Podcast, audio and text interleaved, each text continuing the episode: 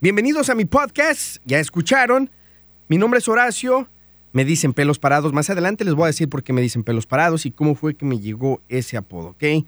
Hice una encuesta en mis redes sociales preguntando de que cómo debería de ser mi primer podcast. Y la mayoría de la gente dijo, sí dijeron así como que, ok, bueno, pues este, habla de que cómo estás vendiendo, comprando tu casa, mm, algo que, que después vamos a hablar de eso también dijeron también de que, hey, habla de qué deporte te gusta más. Y dije, nah, como que eso para que sea el primer podcast, como que no. Y la mayoría de la gente dijo, ¿sabes qué? ¿Por qué no hablas de ti? ¿Por qué no hablas de cómo comenzaste tu carrera? ¿Qué es lo que haces? ¿Qué has hecho? Y de las metas que tienes, ¿no? Y bueno, pues es de lo que vamos a hablar en este primer podcast. Soy Horacio, sí, me llamo Horacio, me dicen pelos parados. Y bueno, tengo este hijo, es un maíz ¿Cuántos años tengo? Tengo 38 años. ¡Juez! La mayoría de la gente no me cree que tengo 38 años, ¿eh? Y yo de repente como que le digo a mis cuates, oye, tú estás medio corrido y sin aceite porque, oye, te ves medio, medio fregado, así te ves como de unos 45 cuando en realidad tienes como, como 28 y, y yo la verdad, yo personalmente, este, no es de que sea vanidoso, pero yo creo que no me veo de 38 años. Siempre lo he dicho, de que todo depende en el espíritu que uno tenga, ¿no? Y lo que uno refleja. Pero bueno, sí, tengo 38 años. Soy mexicano, orgullosamente de Guanajuato, de un pueblito que se llama San Felipe Torres Mochas. ¡Wow! ¿Cuánto hace que llegué a los Estados Unidos? Un montón. Llegué en el año del 93. Parece que fue ayer. Recuerdo exactamente ese día que llegamos aquí al Metroplex. Para todos los que me están escuchando y que no son de aquí de Dallas Fort Worth, este, el Metroplex se le llama a todas las ciudades juntas de Dallas, Fort Worth, Irving, Carrollton, Pleno, a todo esto se le llama el Metroplex, ¿ok?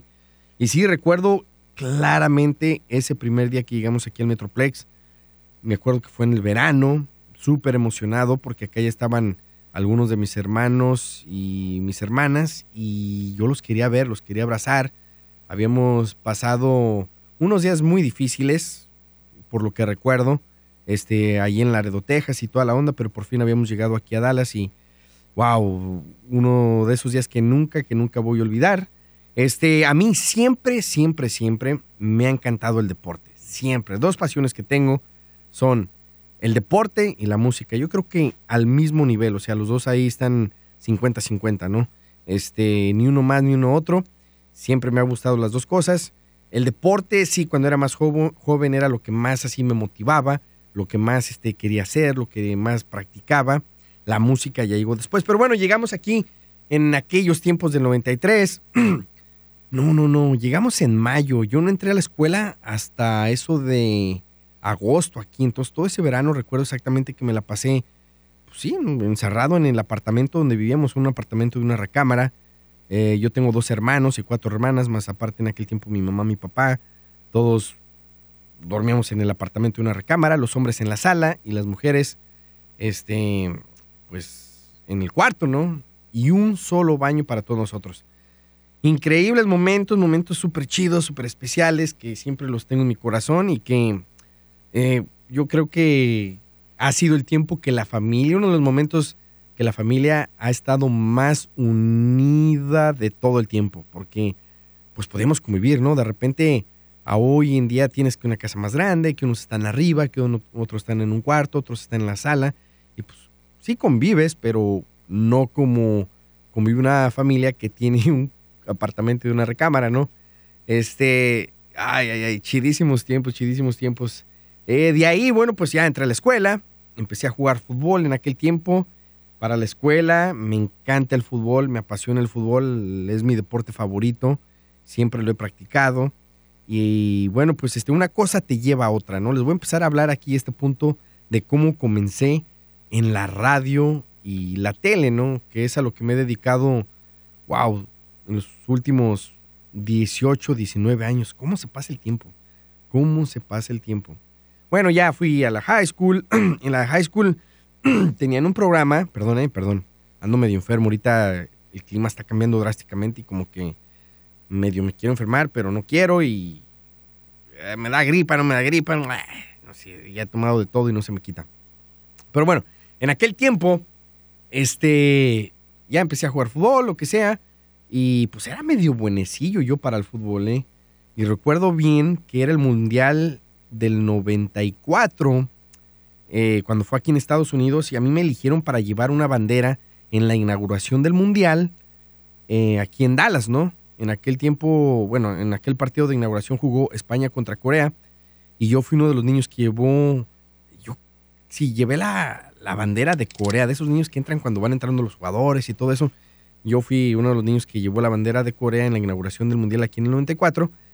Y ya, bueno, pues este, desde ahí me empecé, yo veía todas las teles, a la gente de la radio y, desde entonces todo eso me llamaba mucho, mucho la atención, me llamaba mucho, pero mucho la atención. No sé cómo le hacía, pero en aquel tiempo que no había, apenas empezaban a llegar los celulares, el internet era de los que te tienes que conectar a la línea de teléfono y tardabas como cinco minutos para conectarte. Si alguien llamaba a tu casa, pues se desconectaba el internet.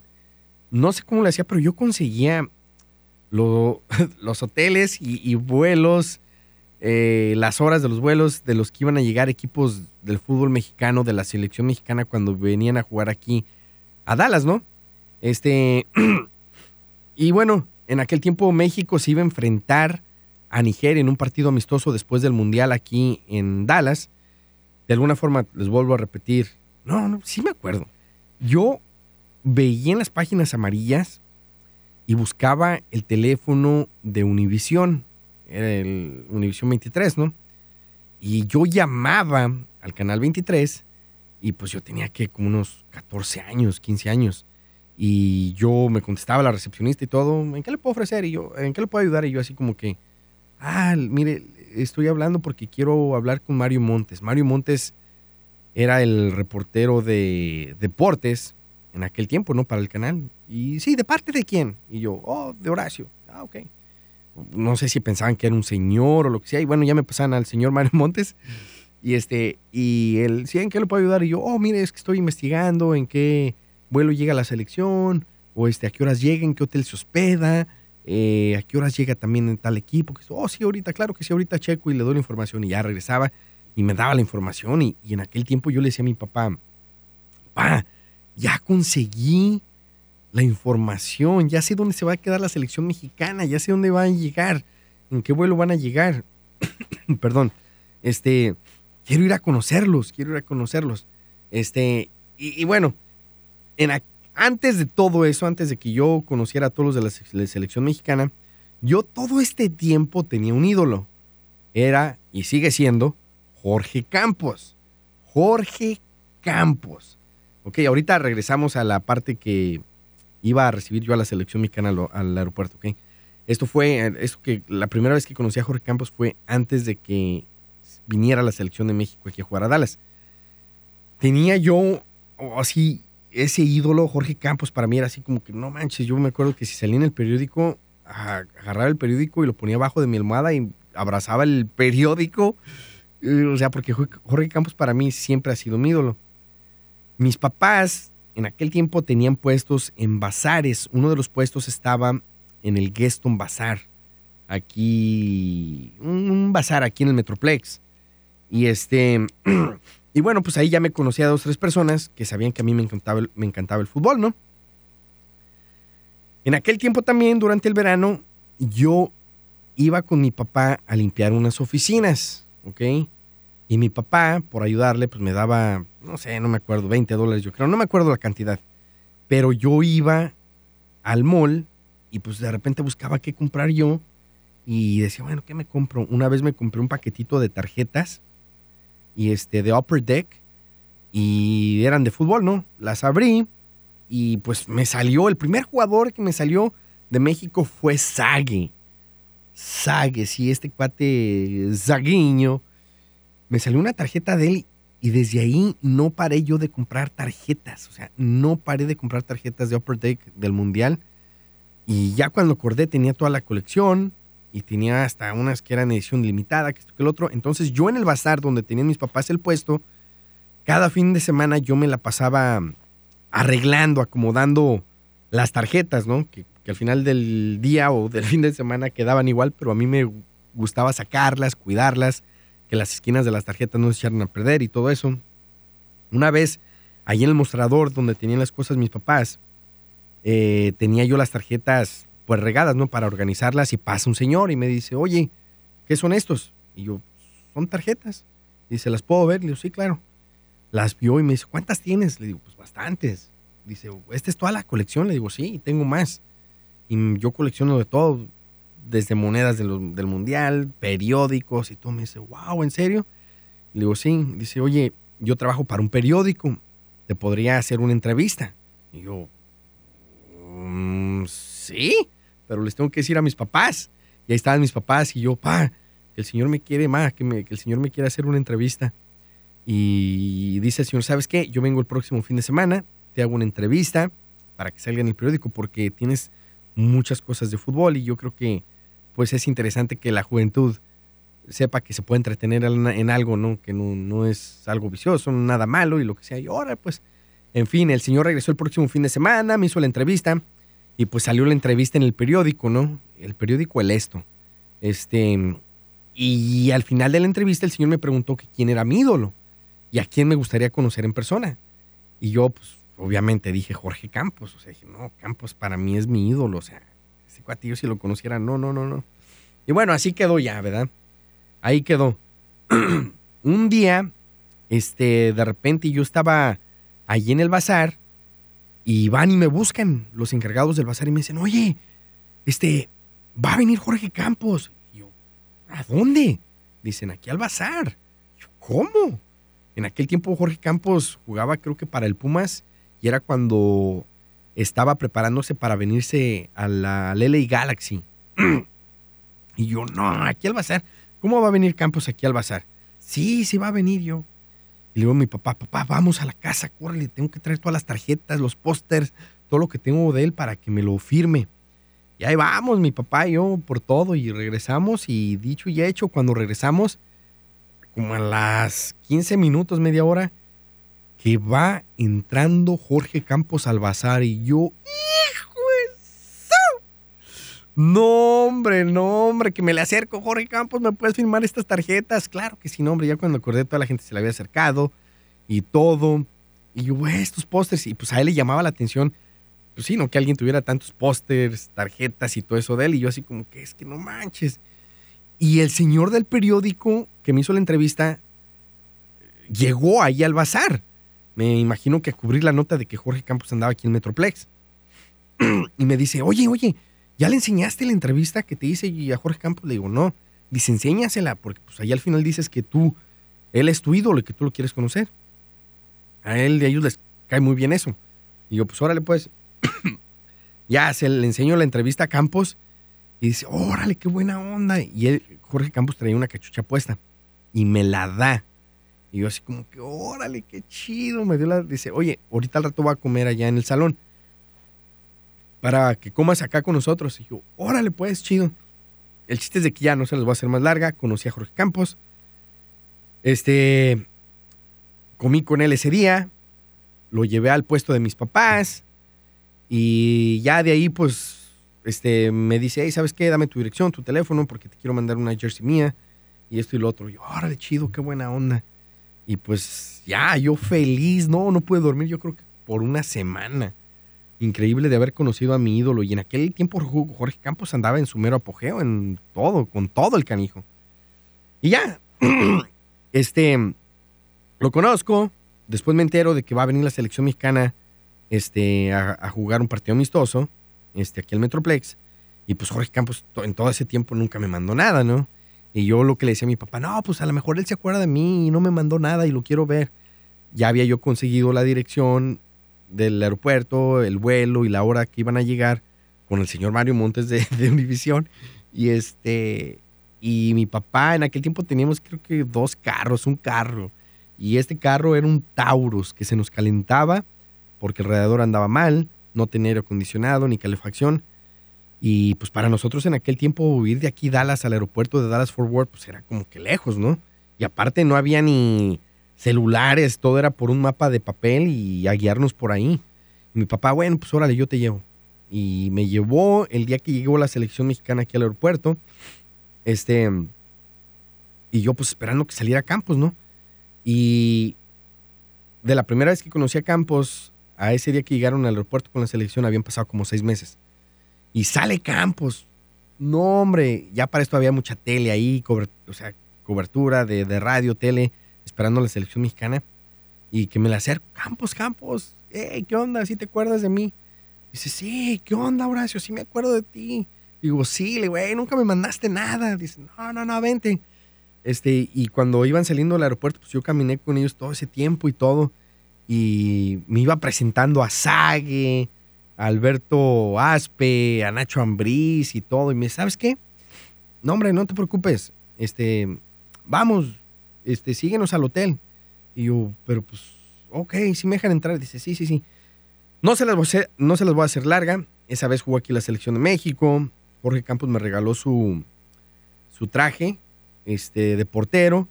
Y desde ahí, pues, este, increíble, ¿no? Siempre he conservado ese traje que me dio Jorge Campos. Y ya de ahí, los señores de la radio me veían a mí que yo andaba con los de la selección, porque yo en esa vez que vinieron me dejaban entrar al hotel con ellos, así, a jugar billar y todo eso, y se les, les llamaba la atención que un chavillo llegara y que pues lo dejaran jugar ahí con ellos, ¿no? Y un señor se me acerca y me dice, oye, ¿tú cómo los conoces? Le digo, no, pues es que conocí a Campos, que esto, que el otro. Dice, órale, pues. Dice, oye, ¿te puedo hacer una entrevista? Y yo, órale, pues. Era el señor Jaime Martínez de la 1600 AM de aquí de la ciudad del Metroplex. Y yo, órale, pues. Ya me hizo la entrevista para la radio. ¿Saben dónde eh, me tocó escuchar esa entrevista? porque la grabó y después la tocaron en la radio. Eh, una mañana que mi papá y yo andábamos limpiando las oficinas, ahí prendimos uno de los estéreos y ahí escuchamos parte de, la, de lo que fue la entrevista que me hizo ese señor. Después me invitan a una, a una entrevista este, de un show de deportes aquí en el Metroplex, al 1270 con Javier Olalde y Eduardo López. En aquel tiempo creo que el show se llamaba Impacto Deportivo me invitan ya a una radio, a una radio, mi papá me lleva y cuando salí de ahí yo le dije a mi papá, papá, la radio, es lo que yo quiero ser cuando sea grande. Eso es lo que yo quiero hacer cuando sea grande. La radio, está, no, no, no, no. Y desde entonces yo le dije a mi papá, eso, y en mi mente yo siempre lo tenía, ¿no? ya de ahí pasó el tiempo, pues obviamente crecí. Este, como a los 18 años, este, empecé la onda de ser DJ. Y este. Y era mesero yo en un restaurante. Y me acuerdo que yo grababa mis CDs de DJ y se los pasaba a los demás meseros y hasta lo tiraban a la basura. Y este. y yo les decía, hey, yo voy a trabajar en la radio un día, yo voy a trabajar en la radio, yo, yo quiero ser DJ, yo quiero trabajar en la radio, yo quiero trabajar en la tele. Y me veían a mí así como que este cuate está loco, me tiraban a León unos, así como que, ¿qué onda con este cuate? Bueno, pasó el tiempo. este, conocí ya a más gente del medio y en aquel tiempo había un grupo de DJs aquí en Metroplex y que todavía existen, bueno, se cambiaron de nombre, se llamaban The Latin House Crew. Eran tres DJs, uno de ellos era DJ Spin. Y yo lo seguía porque, pues, no manches, eran buenísimos DJs. Y yo decía, man, yo un día quiero tocar en la radio como ellos, yo quiero ser como ellos. Ya, me hice amigo de ellos. Y una vez este, yo estaba de DJ en un club aquí en el Metroplex y un señor se me acerca y me dice, hey, este, DJ Spin me habló de ti y vamos a abrir una estación de radio y pues yo creo que serías perfecto para trabajar con nosotros. Y yo en aquel tiempo era mesero, no le puse atención, guardé la tarjeta. Este, ya de un tiempo me, me salgo de mesero y le llamé a este señor, ¿no? Le digo, oye, ¿te acuerdas? Tú me viste en, en el club, yo soy el DJ, que me dijiste que ibas a abrir una estación de radio. Me dice, sí, ven a una entrevista. Fui y ese mismo día que me hicieron la entrevista, me dieron el trabajo. Fue la primera radio así, pues sí, grande en la que trabajé. Antes de eso había estado en una estación comunitaria con Alex el Niño. The Dance Factory, así se llamaba nuestro show, The Dance Factory con Alex el Niño, que también fue uno de los que me dio una oportunidad de comenzar en la radio una estación comunitaria, a quien él le mando un gran abrazo, un saludo, Alex el Niño. a DJ Spin y este y Héctor. Héctor fue el director de promociones de esa estación en la cual trabajé por primera vez, que se llamaba, se llamaba porque ya no existe, Superestrella 101.7. Número uno en éxitos. Hijo de su Ahí comencé de promociones. Y, este, de promociones era de que pues ir a los clubs, ir a los eventos, pasar playeras, pegar calcomanías y todo eso. Y, hubo varias veces cuando trabajaba ahí que yo decía, ya, ya no puedo, porque pues iba al colegio, tenía que comprar mis libros, pagar el carro y, no salía dinero. Y me acuerdo que Roger, este DJ Spin, me decía, eh, aguántate, te va a ir mejor, espérate, tranquilo. Y ya poco a poco, pues sí, te va yendo mejor, ¿no? Em, y desde entonces me he dedicado a la radio y la tele. Estuve ahí en Superestrella. Se me da la oportunidad de hacer eventos, ya me pagaban por cada evento. Después este, esa compañía vende todas las estaciones, me voy a trabajar con otra compañía, cual fue la que compró todas esas estaciones. Estuve ahí por un tiempo y este y luego ya algo más concreto estaba eh, hacía mixes yo, hacía mixes para para lo que era el morning show de aquel tiempo que se llamaba XO, XO con Yogi, el oso de la mañana Ahí estaba Lucero también y hacía los mixes yo en las mañanas y Yogi siempre me decía, échale ganas, canijo, te va a ir bien, que esto, que el otro. Y yo, pues órale, siempre yo esperando una oportunidad de que me dejaran estar yo en un show, hacer mi propio show y estar al aire, ¿no? Y bueno, en aquel tiempo y trabajando yo ahí, este, me llaman a mí un sábado y me dicen, hey, ¿sabes qué? Se va a abrir una estación aquí en el Metroplex y andamos buscando locutores, te llamaría la atención y yo, pues órale, chido. Y en cuestión de un mes ya, ya estaba yo en otra estación, eh, se llamaba Mega, donde estuve al aire, comencé en la noche, de 7 a 11 de la noche, después me movieron de 3 a 7 de la tarde, y ahí estuve por mucho tiempo, hacía mis mixes, este, y pues me, me fascinaba, o sea, y me sigue fascinando todo eso, ¿no? Ahí estuve nueve años, trabajé ahí, y este, ya de ahí... Eh, la compañía y yo pues llegamos a términos de separar relación y este y yo digo, ching, ¿ahora qué voy a hacer? Pues no tengo trabajo. Hijo de su maíz. Y pues eso de volar la gente se entera, ¿no? De que uno no tiene trabajo. Y, un día me llaman, este, me llegó un correo electrónico que andaban buscando personas para lo que era en Telemundo. Y después me llama Cristina Zúñiga una ex compañera del trabajo en aquel tiempo, este, y me dice, hey, ponte las pilas porque andan buscando a alguien para Telemundo, que esto, que el otro, en deportes. Y yo, órale, chido. Ya le contacto a la persona de deportes y es la que me da la oportunidad de entrar a Telemundo. Y ahí entré, pues, haciendo de todo. Camarógrafo, editando, redactando y todo. Y ahí estuve hace que dos años Sí, hace, no, el año pasado, el año pasado estuve, no hace dos años, el año pasado estuve ahí, en el 2018 para lo que fue el Mundial eh, de Rusia y después me salí porque la posición era temporal y regreso yo de nuevo para este verano del 2019 para lo que fue el Mundial Femenil y este, ya estando ahí se me abre la oportunidad eh, y me llaman de la compañía donde yo trabajé nueve años en aquel tiempo se llamaba CBS y ahora se llama Enercom y me dicen, ¿sabes qué? Andamos buscando alguien que esté encargado de la producción para las estaciones en español y pues este me contactó el que era mi jefe en aquel tiempo cuando trabajaba aquí y era Mega y La Grande y este me contactan y empiezo pláticas con ellos, me ofrecen el trabajo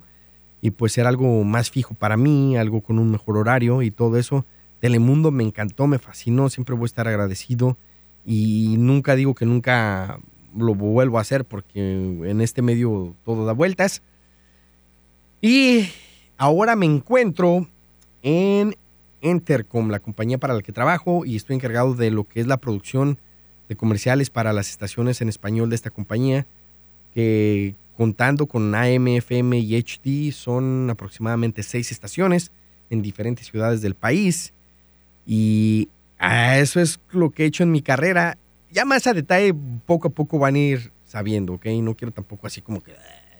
y tal vez este no es el primer podcast muy bueno que digamos, o ya tal vez que lo voy a escuchar y voy a decir, sí, no hubiera hablado tanto de esto, no hubiera hablado tanto del otro, pero pues es el primer podcast y es, eh, no quiero editar nada, lo quiero hacer así real y pues este, al fin del día, con algo, que saquen algo bueno, ¿no? O que alguien le ayude algo.